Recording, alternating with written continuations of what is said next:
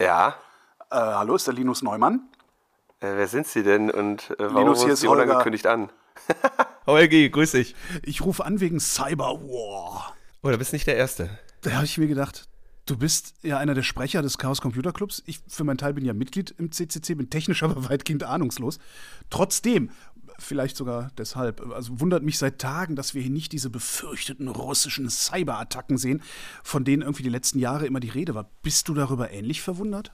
Also zum jetzigen Zeitpunkt nicht. Ähm, man muss sich ja überlegen, also dass man solche Angriffe macht, hat ja vor allem, wenn man jetzt von War spricht, also vom Krieg, hat das natürlich auch eine strategische Funktion. Also mit all seiner Grausamkeit äh, werden Kriege oder wird ein Krieg ja strategisch geführt und darin erfüllen eben die sogenannten Cyber-Attacken auch eine Funktion, dass sie im, im Moment sich nicht unbedingt, äh, noch nicht vielleicht gegen Deutschland richten.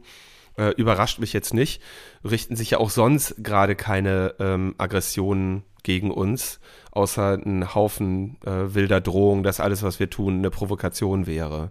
Ähm, insofern also in der militärischen Logik, äh, in der solche Cyberangriffe Anwendung finden, bin ich zumindest zum jetzigen Zeitpunkt noch nicht überrascht, dass äh, sich nichts gegen Deutschland richtet.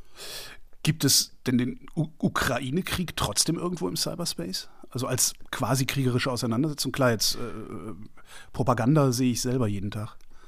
Also äh, zunächst einmal muss man ja wirklich festhalten, also es gibt einen Krieg. Ne? Da werden, wir, werden kommen ähm, Bomben, Raketen, Schusswaffen zum Einsatz und Menschen sterben und Häuser werden zerstört. Vor dem Hintergrund ist natürlich dieser Begriff äh, Cyberkrieg oder Cyberwar erstmal grundsätzlich sehr unglücklich. Ja? Ähm, wir nehmen den jetzt mal so an. Ja, also wir, wir übernehmen den jetzt mal, aber mir ist wichtig, das äh, zu, zu berücksichtigen, dass, dass, dass, eine, dass, dass damit eigentlich eine Verharmlosung einhergeht, die unangemessen ist. Jetzt kann man natürlich sagen, auch da gibt es natürlich, also bei der technologischen Abhängigkeit, die unsere Gesellschaften haben von IT-Systemen, gibt es natürlich eine ganze Menge äh, Schäden, die man anrichten kann.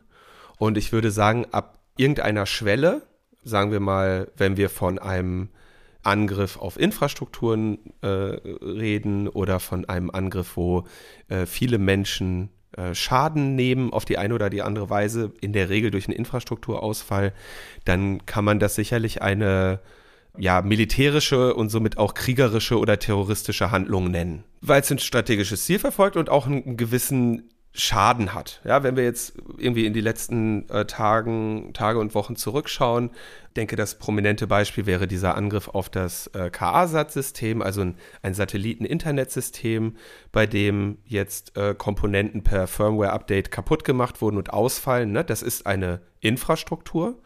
Ähm, die, an dieser Infrastruktur hängen weitere Infrastrukturen, beispielsweise in Deutschland ja betroffen, ich glaube, um die 3000 Windräder oder so, die darüber ihren Ablink hatten.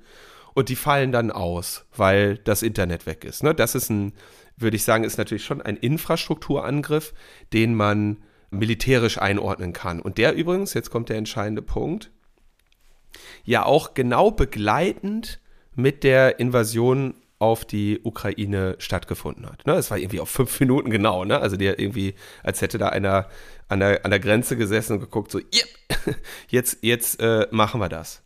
Was ist denn da wirklich angegriffen worden? Weil die Windräder scheinen mir ja nur ein Kollateralschaden gewesen zu sein. Genau, also die, äh, angegriffen wurde dieses spezifische Satellitensystem, das Internetanbindungen ermöglicht. Sagen wir mal so, da sind Geräte kaputt und die wird man im Zweifelsfall austauschen. Ja, also eine, ein längerer Ausfall wurde dort er, er, erreicht und erzielt. Ja, und das ist, denke ich, auch das sehr Wichtige, was ich an dieser Stelle eben in, im, in Abgrenzung zu vielen anderen Aktivitäten, über die wir ja auch noch sprechen, äh, gerne sagen würde. Das war nicht so, dass irgendwie Wladimir Putin morgens aufgestanden ist und gesagt hat, hack dat. Und dann hat sich irgendjemand von der Roten Armee hingesetzt und hat gesagt, hack, hack, hack, fertig. Ne? So läuft das nicht. Diese, die militärische Anwendung von Internet und äh, dem sogenannten Cyber äh, ist natürlich, die findet ja die ganze Zeit statt. Ja, der, das, was man vielleicht eben als kriegerische äh, Interaktion da werten könnte, eben die Zerstörung, Ausfall und so weiter. Das ist das, was dann an einem bestimmten Moment eine, äh, ein Schaden ist, der angerichtet wird. Die Vorbereitung dieses Schadens, also Infiltration des Systems, verstehen, wie funktioniert das eigentlich? Was muss ich machen, damit das kaputt ist? Und zwar im Sinne von nicht 10 Minuten Ausfall, nicht 24 Stunden Ausfall, sondern richtiger Schaden. Ähm, das erfordert ja eine sehr hohe Kenntnis von diesem System. Insofern, die, was, die erlangt man nicht in zwei Wochen, vermute nein, ich mal. Nein, das ist, äh, das findet die gesamte Zeit statt, dass äh, eben die militärischen Gruppen, die dafür zuständig sind, eben ja sich im Internet äh, bewegen, äh, die lohnenswerten Ziele auskundschaften und da im Zweifelsfall Wochen, Monate oder sogar ein Jahr vorher drin hängen ähm, und dann eben in dem Moment, wo man sagt, okay, jetzt brauchen wir folgenden, folgendes Schadensszenario, dass sie dann wirklich in der Lage sind, das in wenigen Klicks durchzuführen, aber die Vorbereitung dafür wird äh, ja Monate gewesen sein. So dieses Satellitensystem anzugreifen, hatte das was mit dem Einmarsch in die Ukraine zu tun oder war es tatsächlich nur zeitlich seltsam gleichzeitig? Es, es war sehr seltsam gleichzeitig und es hat eben zum, zu einem eher beträchtlichen Schaden geführt und ich denke, in allen öffentlichen Äußerungen geht man davon aus, dass es sich eben um einen Angriff handelte. Und du hast aber natürlich recht, könnte ja sein, dass das irgendjemand anders war, der oder die ganz andere Ziele verfolgt hat. Ich frage mich halt gerade, was ist das strategische Ziel gewesen? Hinter diesem Angriff? Naja, Kommunikation zu stören ist natürlich immer ein, ein interessantes strategisches Ziel. Ähm, insbesondere, sagen wir mal, Russland hat ja ein, ähm, oder Wladimir Putin, muss man ja sagen, hat ja, sag ich mal, ein, schon immer ein großes Interesse an Informationskontrolle, um das mal so etwas zynisch auszudrücken. Und solche Infrastrukturangriffe, die können einmal natürlich äh, dem Zweck dienen, ja, Kommunikation zu stören, einfach für Probleme zu sorgen. Ja, das angegriffene Land hat jetzt auf einmal nicht nur damit zu tun, dass da irgendwo Panzer reinrollen, sondern wichtige Infrastrukturen fallen aus, vielleicht wichtige Teile der Wirtschaft haben auf einmal größere Probleme. Und da einfach für noch mehr Probleme zu sorgen, während man ohnehin schon über die Grenze fährt mit Panzern, das ist natürlich in militärischer Logik einfach sehr naheliegend, eine Invasion dadurch zu begleiten. Gleichzeitig sind diese Aktivitäten ja, zumindest sagen wir mal, die großen militärischen Aktivitäten, seitdem eher zum Erliegen gekommen. Und wir haben eine, eine Welle anderer Aktivitäten, die ich nun mal nicht auf der Ebene ja, militärischer Auseinandersetzungen im weitesten Sinne sehen würde bisher. Das habe ich nicht verstanden. okay, einfach, worüber ja sehr viel berichtet wird, Anonymous DDoS irgendwelche Webseiten. Ja, ja, das eine oder andere, das eine oder andere Datenbänkchen wirkt mal geleakt. Die äh, Ukraine hat jetzt eine, eine äh, ukrainische Ad-Hoc-Cyberarmee von weiß nicht wie viel hunderttausend Leuten in einem Telegram-Kanal. Diese, diese Sache mit Anonymous, ist das mehr als nur PR? Die haben ja dann auch äh, irgendwie noch angeblich Fernsehsender gehackt und da äh, ja, irgendwie die Wahrheit gesendet. Das mit dem Fernsehsender, da bin ich mir immer noch nicht so sicher. Ob, also habe ich, also vielleicht habe ich es nicht genug gesehen, dass das auch tatsächlich passiert ist. Äh, ist natürlich jetzt mit der Informationsblockade von Seiten Wladimir Putin auch irgendwie schwierig. Insofern kann sein, dass ich da nicht alles zu weiß. Ich würde es jetzt gerade mal noch als äh, unbestätigt vielleicht einsortieren. Aber ist das, was Anonymous da macht, hat Anonymous überhaupt diese Macht? Könnten die, ich sag mal, in strategisch sinnvoller Weise in solche, solche Konflikte eingreifen? Und da, also das ist genau der, der, der Kern der Frage, Holgi strategisch sinnvoll? Jetzt ist die Frage, was ist denn strategisch sinnvoll, wenn sich ad hoc irgendwelche Zivilisten in einen Krieg einmischen? Ja? Eine Cyber-Attacke muss sich ja in irgendeiner Weise auch in den Rest einer Strategie einordnen. Und sie hätte potenziell, würde ich sagen, alles, was man im Moment versucht, ist natürlich die militärische Aggressionsmöglichkeiten von Wladimir Putin einzudämmen. Wir versuchen das mit unterschiedlichen Mitteln, ja, letztendlich den des sogenannten Wirtschaftskrieges. Aber ich, ich sehe jetzt ehrlich gesagt nicht dass Anonymous durch das, durch das DDoSen von ein paar Websites und vielleicht das Leaken einiger Datenbanken den kriegerischen Bemühungen von Wladimir Putin einen empfindlichen Schaden zufügen kann. Sollten Sie es lassen? Äh, das ist super, das ist nämlich genau die nächste Frage, weil äh, bei diesen ganzen Anonymous-Sachen würde ich sagen, da ist einfach dieser Begriff Cyberwar sehr, sehr unglücklich gewählt. Und das ist ja auch das, was die spezifische Cyberwar erklärt. Ja?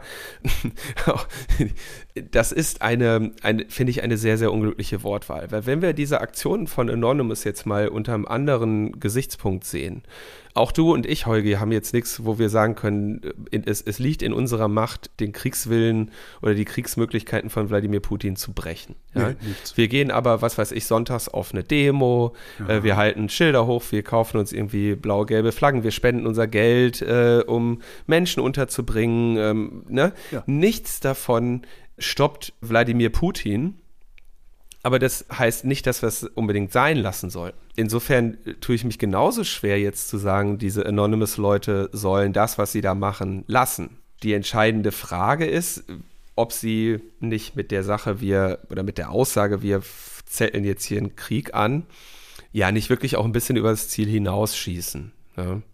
Also erstens von den Versprechungen, also kein Scherz, ich habe da irgendwie kurz nach Beginn dieser Invasion mit meiner Mutter telefoniert. Ist natürlich klar, in solchen Zeiten spricht man ja viel. Und die sagte dann, dass eine ihrer Freundinnen ihre größte Hoffnung wäre, also jetzt, dass Anonymous diesen Krieg beendet. Das ist, äh, ja, ja, jetzt du oder ich, ne? ja du oder ich blicken da drauf, weil das die, die Aussage ist, ich habe keine Hoffnung. Mhm. Aber äh, das ist natürlich auch das Ergebnis von, wie wird es dann eben vielleicht in der Presse kommuniziert, wie wird es von den Menschen wahrgenommen. Und da ist das natürlich einfach eine ziemlich unglückliche Kommunikation. Kann aber natürlich noch einen anderen Aspekt haben, dass sich jetzt, sagen wir mal, Leute, die also es ist ja nicht so, als wäre es so unglaublich schwer, sich in eine Infrastruktur reinzuhacken. Ja, also natürlich braucht man dafür bestimmte Fähigkeiten, aber ähm, es gibt jetzt nicht gerade wenig Menschen, die solche Fähigkeiten haben, oder? Genau, gibt nicht wenig Menschen, die mit der Verteidigung von solchen Infrastrukturen beschäftigt sind, gibt nicht wenige Menschen, die vielleicht auch noch zu jung sind, um äh, beschäftigt zu sein, die sowas problemlos äh, oder sagen wir nicht problemlos, aber mit einem mit einem gewissen Aufwand hinbekommen. Und das ist, sagen wir wäre natürlich vielleicht nicht so toll, wenn nun eine dieser Personen ja äh, in, sich in irgendeine russische Infrastruktur hackt und dort einen spontanen Schaden verursacht oder einen Schadensversuch begeht und äh, damit dann ja Wladimir Putin einen willkommenen Vorwand gibt. Denn woher so ein Angriff kommt, das kannst du, äh, also das Beste, was du machen kannst, ist es einfach behaupten. Es beweisen ist äh, eigentlich nicht äh, im, im realistischen Rahmen, erst recht nicht ad hoc. Du sagtest, Verteidigung solcher Infrastrukturen, Angriff auf solche Infrastrukturen. Wie gut geschützt sind wir hier denn eigentlich? Also abgesehen davon, dass bei uns die Windräder ausfallen. Ja, also die sind ja, das ist der Gag, die sind ja noch nicht mal ausgefallen, du kannst die nur nicht mehr steuern. Die haben aber ihre Automatikprogramme, so. die laufen jetzt einfach so weiter, so wie ich das verstanden habe. Also die liefern schon noch Strom, du kannst denen nur nicht sagen, hör auf oder mach mehr oder was auch immer. Die muss ja so ein, so ein Windpark, der wird ja tatsächlich auch nach Bedarf gesteuert, dass du dann sagst, nee, wir brauchen gerade gar nicht so viel Strom, mach mal, stell dich mal bitte aus dem Wind oder so. Also die werden auch gemanagt. Das, das geht jetzt wohl nach meinem Verständnis. Ging es nicht mehr. Kann auch sein, dass sie es schon inzwischen wieder hinbekommen haben. Okay, aber was ist jetzt mit den, den, den Angstgegnern? Ne? Krankenhäuser, äh, Kraftwerke, die Brennstäbe runterfahren lassen. Also ich, ich würde mal sagen, so dass das jetzt ein Anonymous Hacker ein russisches Atomkraftwerk äh, hackt und in der Lage ist, die Brennstäbe zu steuern, sehe ich jetzt spontan nicht, ne? Weil ich dachte jetzt auch eher daran, dass äh, die Rote Armee ihre Cybertruppen auf äh, uns ansetzt. Oh, also und das ist okay, sehr viel, ähm, also ein realistischeres Szenario, ja. Und dann ist die Frage, also was sie angreifen würden, müsste, aus, müsste strategisch Sinn machen. Ja? Ähm, was würde also vielleicht Sinn machen? Klar, Kommunikationsinfrastruktur immer super. Ja, also irgendwie Internetausfälle, Telefonnetzausfälle, äh, derartigen, derartige Sachen immer spitze. Ja? Energieinfrastruktur sicherlich auch. Energieinfrastruktur. Jetzt könnte man noch mit ein bisschen Fantasie sich darüber Gedanken machen, äh, dass die sich gerade unter sehr hohem wirtschaftlichen Druck sehen und ein mögliches Entlastungsventil dafür natürlich auch wäre, wenn sagen wir mal, das Finanzsystem in Deutschland auf einmal einen großen Vertrauensverlust erleiden würde. Wir sind ein Medienpodcast. Sind die Medien gefährdet? Ja, das ist immer so eine Sache. Also ich, äh, sagen wir mal ähm, so, sie sind auf jeden Fall sich des Risikos bewusst. Die Frage ist ja immer, also ich finde so Medienhacks, ich meine, was machst du? So, wenn ich, sagen wir mal, sagen wir mal, es gelänge russischen Hackern, äh, was würde man machen? Die Tagesschau. Ja, Tagesschau ist ungefähr das, da sind die meisten Augäpfel um 20.15 Uhr drauf, zu übernehmen und dort irgendwie, was weiß ich, ein 30 Sekunden Video einzuspielen, bis irgendjemand einen Knopf drückt und das hört, hört auf, ja, oder vielleicht sogar es kann niemand mehr einen Knopf drücken und dieses Video kommt. Was wäre damit erreicht? Ne? Es wäre natürlich irgendwie eine Wahns ein Wahnsinnsangriff und die internationale Hackerwelt würde widerwillig den Hut ziehen und sagen, okay, krass, aber wäre damit irgendetwas verändert? Ne? Ich meine, äh, äh, Scholz oder äh, irgendjemand würde vor, vor die Kameras treten und sagen, okay, hier, die haben den Fernsehsender gehackt und Lügen verbreitet. Das gleiche passiert, wenn es Anonymous Leute bei denen machen. Ja, also insofern weiß ich nicht, ob jetzt so der Hack auf Medienhäuser das, das große Da lohnt Ziel es sich ist. wahrscheinlich wirklich eher so ein gut gemachtes Fake News äh, YouTube-Video in Zirkulation zu bringen. Ne? Da hast du, ich, genau, ne, den oder äh, dafür zu sorgen, dass immer genug äh, Querdenker oder was, äh, umgeschulte Querdenker jetzt irgendwie im Fernsehen sind, die andere Ideen darüber haben, wie dieser Krieg zu beenden ist oder wie er zustande gekommen ist.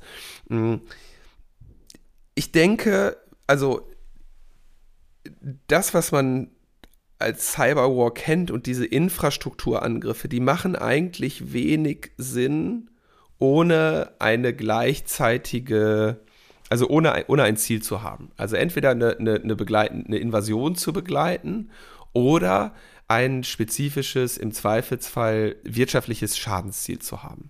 Schauen wir uns an, was hat Russland ja auch gemacht? Diese Wiperware versendet, nicht zum ersten Mal, also im Prinzip eine Software, die durch dein System rasiert und möglichst viele Dateien unwiederbringlich zerstört. Im Gegensatz zu Ransomware, die sie verschlüsselt und dann irgendwie Geld von dir verlangt äh, zur Wiederherstellung, macht so eine Wiperware, die löscht, was weiß ich, das erste Megabyte einer Datei. Damit ist das Ding eigentlich nicht mehr sinnvoll wiederherstellbar, macht das ganz schnell und damit kannst du natürlich, wenn du damit jetzt die ja, sei es auch nur ein paar, paar Unternehmen im deutschen Mittelstand triffst, kannst du damit einfach eine ganze Menge Ärger bereiten, ja.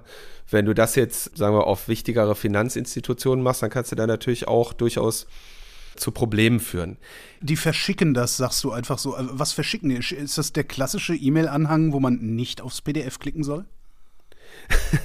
also zumindest die, es gibt ja, also Russland ist ja noch dazu bekannt, äh, zu Zeiten des Friedens äh, auch schon, dass sie relativ viele sehr professionalisierte Banden der organisierten Kriminalität haben, die sich im Prinzip in diesem Ransomware-Business verdingen und dort äh, sehr große Gewinne ein, einfahren. Das ist dieser mythische russische Hacker, ne? Ja, das Blöde ist, das sind halt auch äh, zu sehr viele russische äh, Leute. Äh, interessanterweise, kleiner Sideplot, das sind nicht nur russische Leute, sondern da gibt es auch die eine oder andere Ukrainerin bei. Okay. Und die, die, die Ransomware-Gang Conti hatte sich, also auch sehr notorisch, hm, die hatte sich äh, zu Beginn dieser Auseinandersetzung relativ klar mit Russland solidarisiert. Und es dauerte irgendwie keine 24 Stunden, bis sehr, sehr viel interne Kommunikation von denen öffentlich wurde. Äh, ich würde mal vermuten, da war dann eben mindestens eine Person von abweichender Meinung, äh, die dann da jetzt im Rahmen eines Minderheitenvotums einfach mal äh, die komplette Kommunikation dieser Gruppe äh, veröffentlicht hat. Das heißt, dieser, dieser Konflikt zieht sich auch hier durch die Gruppen der organisierten Kriminalität. Aber die sind natürlich sehr geschult da drin, ihre Ransomware irgendwie an ihre Kunden zu bringen. Und na klar, das sind E-Mail-Anhänge, das sind offene, hier so schlecht gesicherte Teamviewer-Zugänge oder Remote-Desktop-Zugänge. Das ist alles kein Hexenwerk. Ich versuche das, also ich versuche das immer viel zu erklären, auch in meinem, in meinem Beruf. Ich bin ja im Bereich der IT-Sicherheit tätig, zu sagen, also die sind nicht da, um ein Kunststück vorzuführen. Die sind da, um ihr Ziel zu erreichen. Und wenn dir ein Handtaschendieb die Handtasche klaut, dann haut er dir einfach eine rein und nimmt die Handtasche. Der macht nicht noch einen Flickflack, weil er damit geiler aussieht, weißt du?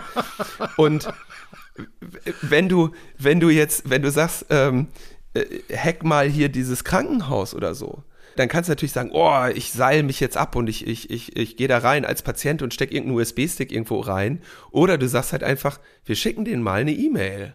Ja, und natürlich nutzen Angreifer auf jeden Fall mal die Wege des geringsten Widerstandes. Du hast dann im, im Bereich der Krankenhäuser, Infrastrukturen und so weiter noch das Problem, ich, ich nenne das gerne Randgruppensoftware, ja, von, von wenigen Menschen genutzt und damit natürlich auch in der Regel von kleinen Teams gebaut. Also was weiß ich, äh, schauen wir uns hier so WannaCry, NotPetya an. Anzeigetafeln der Deutschen Bahn. Das ist eine Firma, die macht das mit Sicherheit, die wird auch äh, Geld damit verdienen, aber die werden sich jetzt nicht darum kümmern, dass da die Windows-Rechner immer auf dem aktuellen Stand sind, weil es eine hohe, hohe Anforderung hat an Stabilität. Die müssen die ganze Zeit anzeigen, die können nicht Pause machen. Wir oder wir, wir als Berliner wissen natürlich, wie ärgerlich das ist, wenn da steht, bitte beachten Sie den Aushang, weil mal wieder was kaputt ist. Aber so, wir, wir nennen das Regelbetrieb. Wir, wir, genau. Oder, oder in so einem Krankenhaus kannst du auch nicht sagen, hör mal Leute, nächsten zwei Stunden mal kein MRT, wir müssen den mal, wir müssen den mal updaten oder sowas. Ne? Und da hast du dann natürlich schon in diesen mal hoch individualisierten Infrastrukturen und das ist eben auch im Bereich der kritischen Infrastrukturen der Fall relativ anfällige IT-Systeme. Wenn du da einmal einen Fuß drin hast, kannst du dich da durchaus mal drin ausbreiten. So, da musst du aber immer noch wissen, was kann ich jetzt hier eigentlich machen oder was muss ich kaputt machen, damit ich hier nicht nur eine kurze Störung, sondern einen dauerhaften Ausfall herbeiführen kann. Und gerade jetzt so im, im Bereich Energieversorgung, Wasserversorgung und so würde ich schon hoffen, und auch übrigens Bereich, in dem Bereich der Krankenhäuser, dass dass dann ein Notfall-Manuellbetrieb, Notbetrieb schon im weitesten Sinne weiterhin möglich bleibt. Ja, der Betrieb ist gestört, aber wir kriegen die Patienten noch verbunden oder was auch immer man mit den Patienten so machen muss. Das heißt, relativ schnell hast du bei solchen Angriffen eine Krise, die nicht nur diesen IT-Bereich betrifft. Und das ist gewissermaßen auch was Gutes, weil in allem, was nicht IT-Sicherheit ist, haben wir natürlich sehr viel mehr äh, Fachkräfte und Kompetenz. Und äh, das, das wäre so der positive Fall, wenn jetzt die Krankenhäuser gehackt werden. Wir hatten ja, ich glaube, der größte mehr oder weniger zeitgleiche Cyberausfall waren WannaCry damals, ein paar Jahre her, wann war das? 2017 oder so? Oder, ja, 2017 würde ich jetzt schätzen. Elf Krankenhäuser in Großbritannien. War, war scheiße, ja, aber haben sie, haben sie hingekriegt. Waren das auch der russische Hacker? Also, weil es, es ist immer, sind es russische Hacker. ist das, du hast eben gesagt, das lässt sich eigentlich gar nicht so nachvollziehen. Warum sind's, warum, woher kommt dieser Mythos? Also ich würde ganz klar sagen, ähm, dass sich in dem, was man so wahrnimmt, auch wenn man sich mit diesen Gruppen auseinandersetzt, Russland scheint mindestens seit zehn Jahren eine relativ einfache, äh, sagen wir mal, Cyber-Außenpolitik zu haben. Und diese Cyber-Außenpolitik, wenn man so möchte, besteht darin zu sagen, schaut mal hier, das ist das Internet, ihr seid Hacker, Ihr könnt äh, machen, was ihr möchtet in diesem ganzen Internet. Aber wenn ihr hier irgendetwas in Russland anfasst, dann kriegt ihr es mit der russischen Strafverfolgung zu tun. Und mit der will natürlich niemand wirklich was zu tun haben. Und trotzdem will jeder in Systemen rumspielen. Ja, und du hast, du hast bei den, ähm, bei den russischen Gruppen so wie äh, Gantcrab, Conti und so, die, die, die, die machen tatsächlich, also die haben sogar in ihrer Software teilweise so Safeguards drin, dass sie nicht russische Systeme befallen. Was ein guter Hinweis dann darauf ist, dass es Russen waren. Ne? Äh, äh, ja, also wir hatten, wir hatten den Fall mal, ähm, da haben wir uns mit Gantcrab äh, mal so ein System infiziert und dann sind wir mit denen in Verhandlungen getreten, einfach weil wir mal gucken wollten, wie das so ist. Ne? Und dann sprachen wir so mit denen und sagten, ja hier, wie ist das denn Bitcoin und so und können wir nicht einfach ein bisschen Scherze gemacht, da können wir nicht einfach hier per SEPA überweisen, das ist doch viel schneller, ne? So, so, gib doch mal einfach kurz dein WhatsApp oder solche Sachen, ne? Dann wird natürlich alles abgewehrt. Und dann habe ich zu meinem Kollegen gesagt, der sprach Russisch. Da sage ich immer, äh, schreib den mal auf Russisch, ich will mal wissen, wie die antworten. Ja? Und die Antwort kam unmittelbar mit kyrillischem Alphabet, fließendes Russisch, perfekt, ja. Äh, das heißt, unser Gegenüber konnte sehr gut Russisch und machte, äh, war dann ganz verwundert und sagte so, hör mal, wie Russisch? Das kann eigentlich nicht sein, bei uns steht Deutsch, ja. Und dann sagten wir, ja, ja, wir sind gerade hier in Deutschland, wir wohnen, also ich wohne eigentlich in Moskau, äh, wir sind hier gerade in Deutschland. Und dann sagt er, ah, okay, für wen arbeitest du denn? Und dann haben wir gesagt, Gazprom. Und die wurden immer, die wurden immer hilfsbereiter und haben dann am Ende gesagt, hör mal, wenn du ein Foto hast von deinem russischen Pass, dann stellen wir dir die Dateien kostenlos wieder her. Und das ist halt, ne, man, man, man, man würde dann spontan denken, okay, das ist jetzt vielleicht irgendwie ein Patriotismus, ne? Aber mein Verdacht ist eher, dass es eine ganz klare Sorge äh, vor der russischen Strafverfolgung. Und wenn du diese Position hast über zehn Jahre, dass, dass deine Hacker nichts zu befürchten haben, solange sie nicht im, in, in diesem Flächenland da irgendwas hacken, mm, dann bringt das natürlich, das hat dann natürlich auch eine kulturelle äh, Konsequenz. Ja. Du hattest eben kurz erwähnt, ähm, ja, und die, die Ukraine will jetzt hier irgendwie eine, eine Cyberarmee. Nee, was hast du gesagt? Ja, also Cyberarmee hat er das genannt, ne? Also, IT's, äh, IT, IT Army ne? Ukraine oder so heißt dieser Telegram-Kanal. Ich kann mal kurz ist reinschauen. Das, ich, ich weiß ja von diversen äh, Gesprächen, auch mit, mit, mit Clubmitgliedern und so, dass gelegentlich mal die Schlapphüte äh, auch einzelne Hacker ansprechen und fragen, ob die nicht für, für, für sie arbeiten wollen. Aber ist das, was die ukrainische Armee da gerade macht, oder ich glaube, der Informationsminister war es, ist das normal? Rekrutiert man heutzutage so seine ja, digitalen Armeen? Also, ähm, ich muss jetzt mal gerade schauen, da sind drin 308.000 Personen. Ja, das wäre, ähm, das ist schon mal eine ganze Menge. Und du kannst ja, also wenn du jetzt wirklich sagst, du möchtest eine Armee sein. Ich bin kein Militarist, aber ich gehe davon aus, dass sich die deutsche Bundeswehr nicht in einer Telegram-Gruppe öffentlich koordiniert. Okay. Und ähm, wobei, ja, äh, und, und vor allem nicht ad hoc. Guck mal, da sind jetzt 308.000 Leute drin der Anteil Schaulustiger ist schon mal groß. Ich selber bin ja einer, also ist schon mal einer drin. Und du hast keinerlei Möglichkeit bei 308.000 Leuten jetzt irgendwie eine, eine Clusterung nach äh, Fähigkeiten zu machen oder die in irgendeiner Weise eine Kommandooperation zu führen oder so. Entsprechend beschäftigen die sich mit äh, Denial of Service Angriffen vielleicht mal das eine andere äh, Website-Defacement oder so. Aber ja, nochmal, das ist, also alles total, finde ich, legitim und gut, solange man es eben nicht in einen militärischen Kontext zieht. Also da sehe ich eine, sehe ich persönlich einfach eine klare Grenze. Das sind robuste Protestformen. Das ist, äh, das sind Menschen, die äh, ja auch eben, die ihren Beitrag leisten wollen in, im Protest, im, in Wut oder was auch immer. Wir sind ja alle in einer gewissen Weise hilflos und froh, weil wir was zu tun haben. Und in, insofern möchte ich das jetzt ungern äh, diskreditieren, aber das in einen militärischen Kontext zu ziehen, ist ähm, brandgefährlich im wahrsten Sinne des Wortes. Ne? Auf eine Weise schon, weil es wäre natürlich jetzt, also äh, es wird auf jeden Fall lustig, wenn irgendwann mal die Großen wirklich mitspielen. Ne? Dann kann das relativ schnell ein bisschen, bisschen eng werden. Die Großen? Ja, die Großen werden also, würde ich jetzt sagen, im Zweifelsfall, wenn, wenn Russland seinen militärisch geschulten Leuten sagt, okay, nächste Stufe. Also die haben auf jeden Fall nicht ihr ganzes Pulver verschossen. Du meinst ihr digitales Pulver jetzt, ne? Ja, genau. Also ihr, ihr digitales Pulver, wenn, dann haben sie es allenfalls in der Ukraine verschossen, aber haben mit Sicherheit jetzt schon äh, durchaus Pläne für, für europäische Ziele, die sie auch durchaus problemlos durch, durchführen können. Ich habe noch eine Frage zu Medien, weil der Spiegel hat geschrieben, das Bundesamt für Sicherheit in der Informationstechnik hätte gesagt, es bestehe auch die Gefahr, dass Angreifer Nachrichtenportale oder Social-Media-Accounts von Journalisten kapern, um über diese Kanäle Falschmeldungen zu verbreiten. Nach allem, was du jetzt so erzählt hast, frage ich mich, äh, haben die das überhaupt nötig?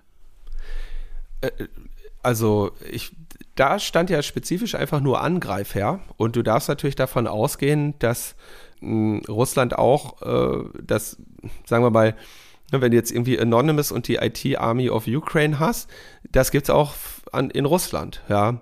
Entsprechend, ich würde, es würde mich wundern, wenn jetzt irgendein Social Media Account ernsthaft von einer der äh, notorischen russischen FSB oder Militärgruppen übernommen wird, ja. Wenn aber jetzt, sag ich mal, jemand, der in Russland sitzt und äh, russische Internetperspektive hat, sagt, ach, weißt du was, hier äh, auf der Liste stand, dieser Twitter-Account äh, hat viel Reichweite oder sowas, ja, dann übernehmen wir den mal nimmt er den Böhmermann oder was hat, ich meine, wurde nicht auch schon mal irgendwie Elon Musk hatte auch schon mal irgendeinen so Bitcoin-Scam dann da getwittert. Stimmt, ja. Ich, ja, ne, also das, das, das, das sind, glaube ich, eher Übungen, die würde ich jetzt, sag ich mal, einer militärischen Gruppierung wiederum als nicht unbedingt würdig bezeichnen. Und wie gesagt, gibt sicherlich auch einiges darunter. Insofern auszuschließen ist es nicht, aber du wirst in, in diesem Bereich der IT-Sicherheit ohnehin nicht jemals irgendetwas ausschließen. Die Frage ist eigentlich, was kannst du nach deinem jetzigen Informationsstand am besten tun? Wenn jetzt irgendein so Social Media Account von der von Böhmermann oder Tagesschau oder Holgi oder Übermedien wichtiger Twitter Account gehackt wird, ja, ist peinlich, ne, aber das ist ja jetzt nicht Cyberwar. Zum Schluss hätte ich dann gerne noch die äh, Handreichung für den Normalbürger. Müssen wir uns Sorgen machen? Puh. es herrscht Krieg. So, natürlich muss man sich Sorgen machen. Ich meine aber ähm, unsere IT-Systeme. Also, ich würde schon mal ein Backup machen, ja. Ähm, und ähm, das, das, das hätte ich aber jetzt jeden anderen Tag auch gesagt. Linus Neumann, vielen Dank. Ciao, Holgi. Und das war Holger ruft an für diese Woche. Nächste Woche reden wir dann wieder über Medien.